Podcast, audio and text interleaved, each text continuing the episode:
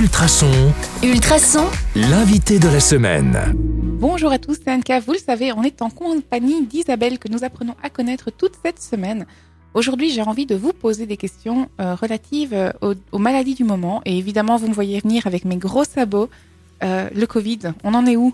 Euh, le Covid, euh, bah ça s'améliore, euh, il faut quand même le dire. Euh, les Covid qu'on voit actuellement en médecine générale vont quand même beaucoup mieux que les Covid qu'on voyait au début de la pandémie. On voit beaucoup moins de personnes euh, avec des Covid graves, mais malheureusement, on en voit quand même. Euh, donc euh, voilà, petite prévention, continuez à vous vacciner, continuez à vacciner les personnes les plus fragiles, c'est extrêmement important. Continuez à porter des masques si vous êtes malade, lavez-vous les mains. Le Covid, c'est pas fini. Des autotests si vous avez des symptômes. Euh, mais effectivement, ça va mieux, donc on peut rester optimiste. Allez, une bonne nouvelle. Euh, j'ai lu par contre récemment que sur Braine-l'Alleud, là où vous exercez, euh, on qualifie cette zone de désert médical. Alors j'ai deux questions. La première, c'est c'est quoi un désert médical? Et la seconde, c'est est-ce que c'est vrai? Est-ce que vous êtes dans un désert médical?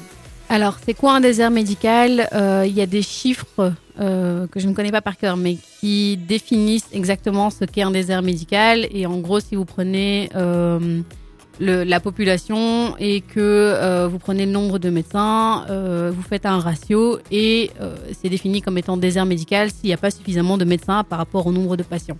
Donc voilà, c'est très scientifique, c'est très carré, c'est mathématique. Donc si c'est défini comme désert médical, c'est que effectivement on est dans un désert médical. Euh, moi actuellement, je ne le ressens pas encore vraiment pour la simple et bonne raison que je viens de m'installer Euh, et donc ma patientèle n'est pas encore faite. euh, et donc j'ai pas j'ai pas de soucis pour remplir mon planning pour l'instant. Maintenant, je, je vois les patients, je vois que parfois avant de tomber sur moi, ils ont appelé 4-5 personnes avant parce que tout était plein ou, ou indisponible. Il y a énormément de médecins sur Braine-l'Alleud qui ont des troubles de santé mentale euh, de type euh, burn-out, dépression, etc. Du fait de la pression qui est trop importante sur nous.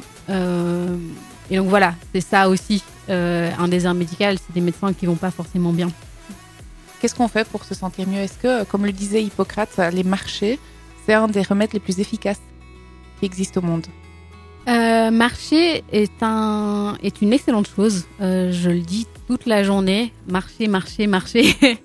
Moi, je propose de marcher parce que marcher, c'est un effort physique qui est facile. Euh, ça peut se faire avec des copains, ça peut se faire en discutant. Ça n'a pas besoin d'entraînement de, de fou. Il faut savoir que si on marche euh, 20 minutes par jour, on améliore sa santé. On diminue euh, la tension artérielle, on euh, perd du poids, on remuscle un petit peu le corps. Euh, Il y a énormément de pathologies pour lesquelles marcher va aider. Ça, ça aide aussi énormément pour les maux de dos, par exemple. Donc voilà, moi je conseille énormément aux gens de marcher, effectivement. D'autant plus que c'est généralement gratuit. Il suffit de sortir de chez soi. C'est ça, avoir une paire de chaussures, c'est tout ce qu'il vous faut. Alors, euh, ben, merci. C'est ici qu'on va s'arrêter pour aujourd'hui. Euh, donc, on se retrouve demain sur le 105.8 FM ou en podcast sur ultrason.be. Si vous voulez toujours en savoir plus, Isabelle et moi, on, vous on sera là. À demain. À demain.